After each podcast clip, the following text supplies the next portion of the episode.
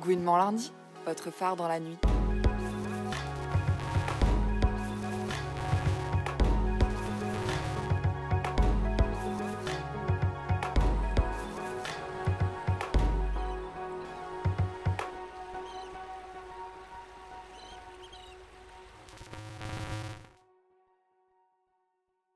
Le prix Utopie est un projet artistique engagé qui s'est donné pour mission de lutter contre les inégalités au sein de l'art contemporain. Un idéal oui, une chimère non. Le prix Utopie, s'il s'affranchit bel et bien des contraintes hétérosexistes de la réalité, s'est fait une place concrète dans le milieu culturel, à Pantin, à Paris et même à Bruxelles. Lancé en 2022, il offre un espace de visibilité et de défense des artistes LGBTQIA, au sein de la création contemporaine en particulier et de la société en général. Gouinement lundi est parti à la rencontre des actrices qui font vivre ce prix. Pour ce premier épisode, on rencontre Agathe Pinet et Myriam Aïdir, cofondatrices du prix.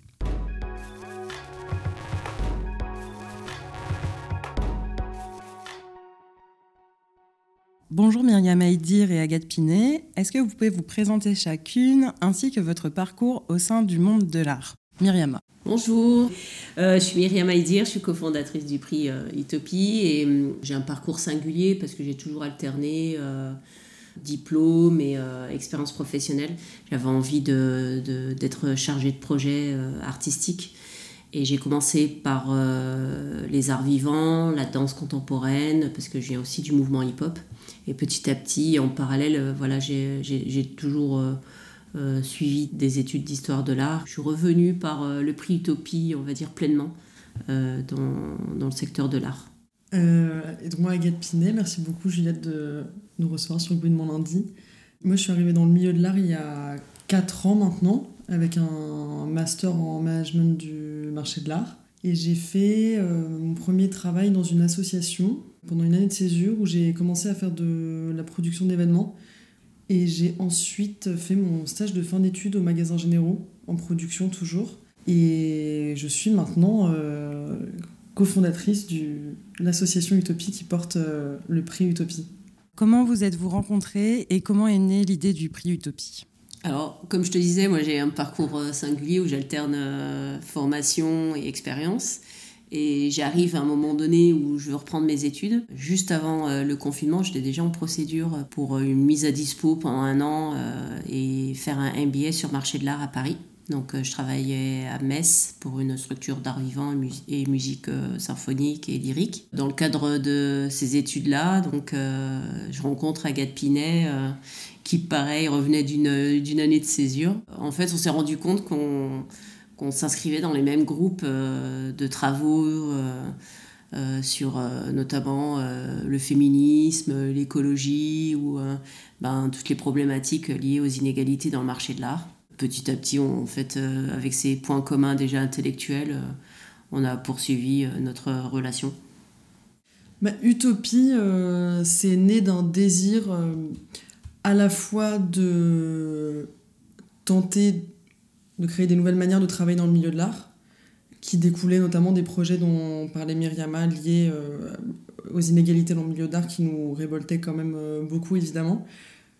Et il y avait aussi une dimension plus personnelle euh, d'engagement où on a souhaité trouver une manière, via un projet qui a pris la forme d'utopie, de mettre en avant des artistes LGBT tout en proposant des nouvelles manières de travailler ensemble au sein du milieu de l'art et ça se nourrit de notre amitié. Enfin, les deux s'entrecroisent en fait, notre rencontre euh, pendant notre master et notre travail euh, avec Utopie. Tout ça est très intriqué et sans notre amitié, sans cette rencontre-là, Utopie euh, aurait pu exister si on avait s'était pas rencontré, mais ce serait pas du tout fait de la même manière et ça aurait pas le même impact aujourd'hui, ça c'est une certitude. Vous parlez des inégalités constatées dans le milieu de l'art contemporain. Quelles sont-elles? Et de quelle manière le prix Utopie se démarque euh, des autres prix et essaye de lutter contre ces inégalités? On a travaillé sur. Euh, on devait réfléchir et analyser la feuille de route euh, du ministère de la Culture sur les inégalités femmes-hommes dans l'art. on s'est appuyé de ces chiffres et déjà même du premier rapport de RENPRA de 2009, me semble-t-il. Et, et, donc, on a commencé à, à, nous rendre compte, avec les chiffres du marché de l'art, qu'il y avait déjà des inégalités flagrantes, déjà binaires entre femmes-hommes. Et puis, il y avait déjà aussi ce feeling et ce besoin, au-delà de chiffres, de représentativité dans des expositions. En plus, moi habitant euh, en province, euh, c'était clair que ben, ça manque. Et à partir de ces chiffres et ces statistiques assez parlants, euh, on s'est dit que voilà, on pouvait peut-être agir à ce niveau-là.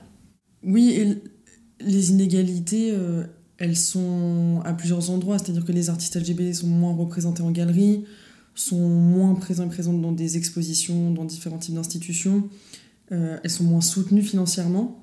Donc on a du mal à les voir euh, vraiment émerger dans des lieux euh, grand public qui permettraient à sa représentation, qui sont nécessaires euh, à la fois pour les personnes LGBT, mais aussi pour les personnes qui ne le sont pas, qui sont nécessaires pour, pour se sentir visibilisées et compris, comprises. Utopie, on l'a pensé à la fois pour visibiliser les artistes LGBT, mais aussi pour proposer, comme je disais tout à l'heure, des nouvelles manières de travailler, de penser les modèles traditionnels de projet. Donc là, avec le modèle du prix, qui est le format qu'on a choisi, ce qu'on propose, c'est que les 10 artistes sélectionnés touchent les mêmes dotations financières pour tenter de réduire au maximum la mise en concurrence et la sélection euh, à la fin qui aboutira à une seule personne qui serait beaucoup plus mise en avant que les autres.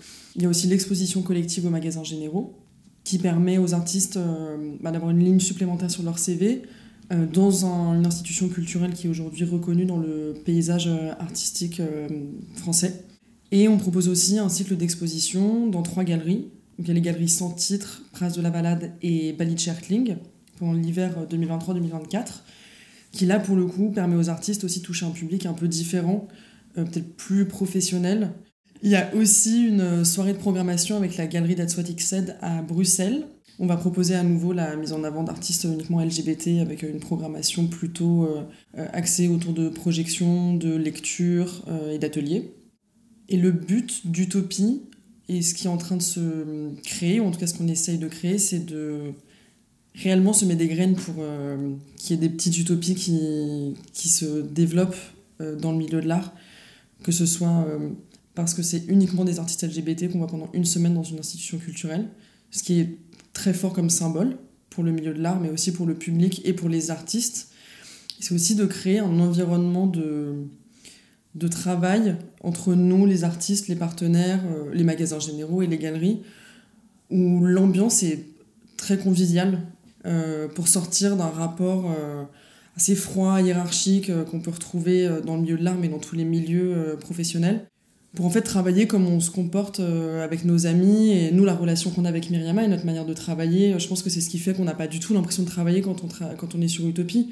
Et c'est ce qu'on voulait retrouver avec les artistes. Et c'était surtout de permettre aux artistes de candidater à un projet où il n'y avait aucun jugement, aucun risque d'être mégenré par exemple, ou considéré de manière différente parce que personne LGBT, et de savoir que en envoyant un dossier, euh, l'artiste allait être euh, accueilli ou euh, présenté à des personnes qui comprenaient complètement les enjeux, de créer un environnement qui soit hyper bénéfique pour tout le monde. Oui, puis euh, l'objet de prix, en tout cas le format euh, du projet, c'est euh, de pouvoir occuper aussi les interstices du marché de l'art et de pouvoir aussi, je pense, investir les luttes par tous les biais. En fait, on avait envie d'investir aussi cet espace-là et ce territoire de l'art pour pouvoir à nouveau provoquer des dialogues, ouais, donner un renouveau, parce que c'est l'ère du temps et, et que c'est le moment, et on le sentait tel quel.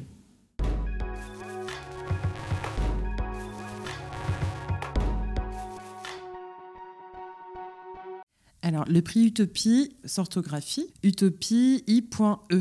Pourquoi? Vu la thématique, il était logique d'utiliser le point médian et de commencer à normaliser l'écriture inclusive. Et au-delà de ça, c'est aussi une manière de montrer qu'on peut sortir d'un entre-soi et de faire euh, d'un mot euh, qui est genré au féminin, de pouvoir aussi le faire l'inverse et montrer qu'on peut aller euh, dans tous les sens et qu'il n'y a pas un sens unique aussi derrière Utopie.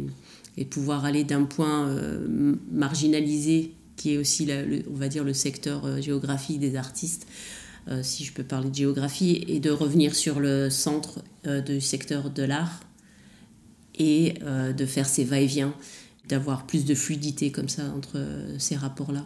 Oui, et puis ça part quand même. utiliser Utopie comme titre de projet, c'était pas anodin non plus. Et le point de départ de ce projet-là, c'est quand même aussi notre amitié avec Myriama, où on a, désolé, mais pas du tout le même âge. Et rien que cette... Non, mais c'est vrai que rien que cette collaboration, euh, elle n'est pas si fréquente que ça, et elle nourrit énormément le, le projet et les collaborations qu'on qu'on crée, qu'on entretient. Et ça partait vraiment de quelque chose de vouloir créer une utopie, en fait. C'est pas juste parce que c'est un mot qui est joli et qui peut être à la mode euh, de manière cyclique, c'était vraiment croire au fait qu'on peut créer un nouveau projet dédié pour notre communauté, qui met en valeur des artistes LGBT, fait de manière la plus bienveillante possible, où à la clé, on essaye de leur proposer des opportunités euh, pertinentes pour leur carrière et, leur vie professionnelle ou leur vie tout court même, je dirais. C'est donc cette année la deuxième édition du prix. Euh, quel retour avez-vous eu euh, après la première édition, qu'il soit positif ou euh, que ce soit des critiques? Alors dans l'ensemble, on n'a reçu que des retours positifs. Il y avait une, une ambiance exceptionnelle du fait de peut-être la nouveauté euh, de cette première édition qui a provoqué une curiosité euh, généralisée. Euh, C'était en tout cas un objet culturel un peu voilà, type ovni qui arrivait comme ça dans, dans, le secteur. Mais nous, on a eu beaucoup de retours positifs, de fait aussi des partenariats qui sont noués avec les galeristes, les membres du comité de sélection. Les retours négatifs qu'on peut avoir, ça va plus être sur le fait d'aller dans un lieu comme les magasins généraux, euh, ce qui est le cas depuis la première édition, qui est un lieu euh, bah, qui a été créé par euh, BETC, qui est une boîte de publicité, donc très axée capitalisme, ou d'être un prix, parce que même si les 10 artistes touchent les mêmes dotations financières et accèdent aux mêmes expositions, ça reste quand même une manière de mettre en concurrence les artistes, leur demander de remplir un dossier d'appel à candidature pour potentiellement ne rien avoir après. Et ça, c'est quelque chose dont on a réellement conscience le problème étant que on peut pas créer de projet parfait aujourd'hui où on peut exposer tout le monde. Dans tous les cas, il y a une forme de sélection. Il y a des initiatives qui existent, qui sont incroyables, comme euh, les projets créés par euh, qui sont très engagés, très indépendants. Et en fait, ils existent déjà, ces projets-là. Donc nous, on voulait se mettre un endroit un peu différent entre euh, engagement et art contemporain qui permettent aux artistes d'être vus par euh, plusieurs milliers de personnes en une semaine. Et ça n'empêche euh, absolument pas. En fait, ce, type de projet peut totalement cohabiter avec des projets très engagés. Oui, mais au-delà de ça, on n'a pas, enfin, il n'y a pas eu de critique, euh, même sur l'exposition en tant que telle, sur le qualitatif des œuvres exposées.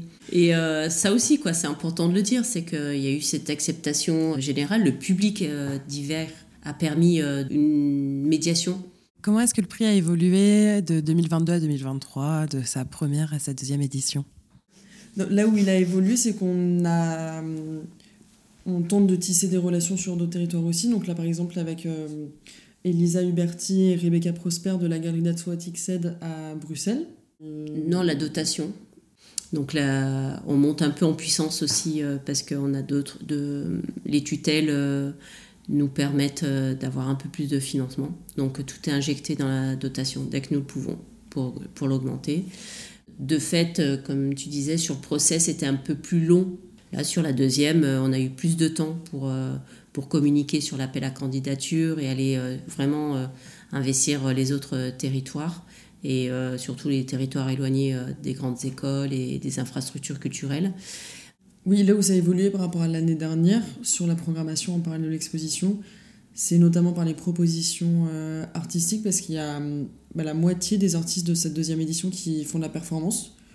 Ça infuse euh, un peu les trois temps forts, euh, donc la soirée d'ouverture, le samedi 27 où il y aura deux performances de Naël Daria et Kianu et et le dimanche avec le barboteur où il y aura aussi deux performances.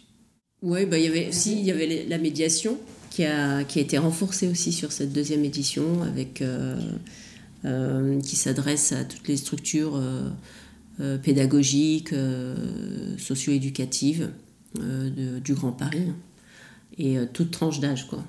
Et là, le fait de, de poursuivre à nouveau le cycle en galerie, ça aussi, ça on le maintient, donc c'est aussi un peu nouveau par rapport à la manière dont on avait pensé la première édition. Et les partenaires privés. On a des entreprises qui contribuent à la, au soutien euh, par euh, l'apport d'éléments scénographiques. Est-ce que vous avez eu l'impression d'avoir réussi à toucher euh, avec ce prix des professionnels de l'art contemporain plus institutionnels, pas forcément sensibilisés à ces questions d'inégalité, que ce soit femmes, hommes ou de personnes LGBT, grâce à ce prix? Oui, ça nous a permis de rencontrer des personnes issues d'institutions culturelles de musées, de centres d'art, euh, de frac. La plupart des personnes qu'on a rencontrées étaient quand même déjà sensibilisées, mais ça a quand même permis de nourrir des discussions, que ce soit sur le, format du projet à nouveau, sur la nécessité d'avoir des événements uniquement dédiés aux artistes LGBT. Et après, on a aussi rencontré des, des personnes dans des sphères euh, un peu plus politiques, euh, publiques en tout cas, qui étaient peut-être moins sensibles et avec qui on a pu euh, en parler aussi beaucoup. Et on voit que même si on n'est pas forcément toujours d'accord ou au même niveau de réflexion ou de déconstruction, il y a quand même toujours la possibilité d'en parler et de voir que les euh, idées, euh, les opinions de tout le monde peuvent évoluer dans le bon sens. Y compris pour nous-mêmes, quoi. C'est pour ça que le projet évolue aussi et expérimental. Il est aussi. voilà, on la perfection euh, n'existe pas et on sait très bien qu'on on apprend à chaque fois. Quoi. Mais il y a beaucoup d'écoute, en tout cas de la part des, professionnels. Euh, il y a de l'enthousiasme et euh, parfois, oui, quand il y a du doute, ça provoque encore plus de dialogue. Et quand même il y a de l'enthousiasme, ça nous permet, nous, de nous interroger de... Parce que les questions, finalement, elles, perturbent, donc c'est très bien. Parce que ça, même même si c'est sous un regard provocateur, ça, ça nous permet de sortir un peu de voilà d'un d'un mood bisounours peut-être euh, utopique euh. c'est drôle ça c'est voilà bon, on est on est ravi de de cette euh, seconde sélection oui et puis cette année à titre personnel je suis vraiment hyper heureuse de cette exposition qui, qui montre vraiment des artistes qui ont un courage assez dingue de, de montrer leur, leur vécu, leur intimité à travers leurs œuvres, parce qu'on sait à quel point ça peut être mm. violent de, de se montrer euh, à nu comme ça. Et, elles osent le faire et je trouve ça euh, remarquable. Les artistes sont, euh, sont, sont magnifiques. Ces sensibilités-là euh, présenter avec euh, cette diversité de, de médiums et la diversité aussi euh, des origines et de, des tranches d'âge des artistes fait que on se rapproche un peu plus d'un idéal.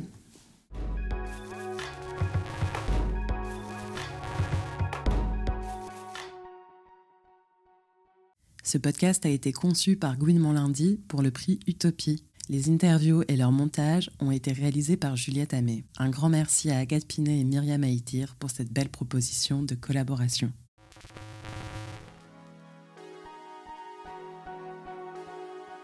Gouinement lundi, votre phare dans la nuit.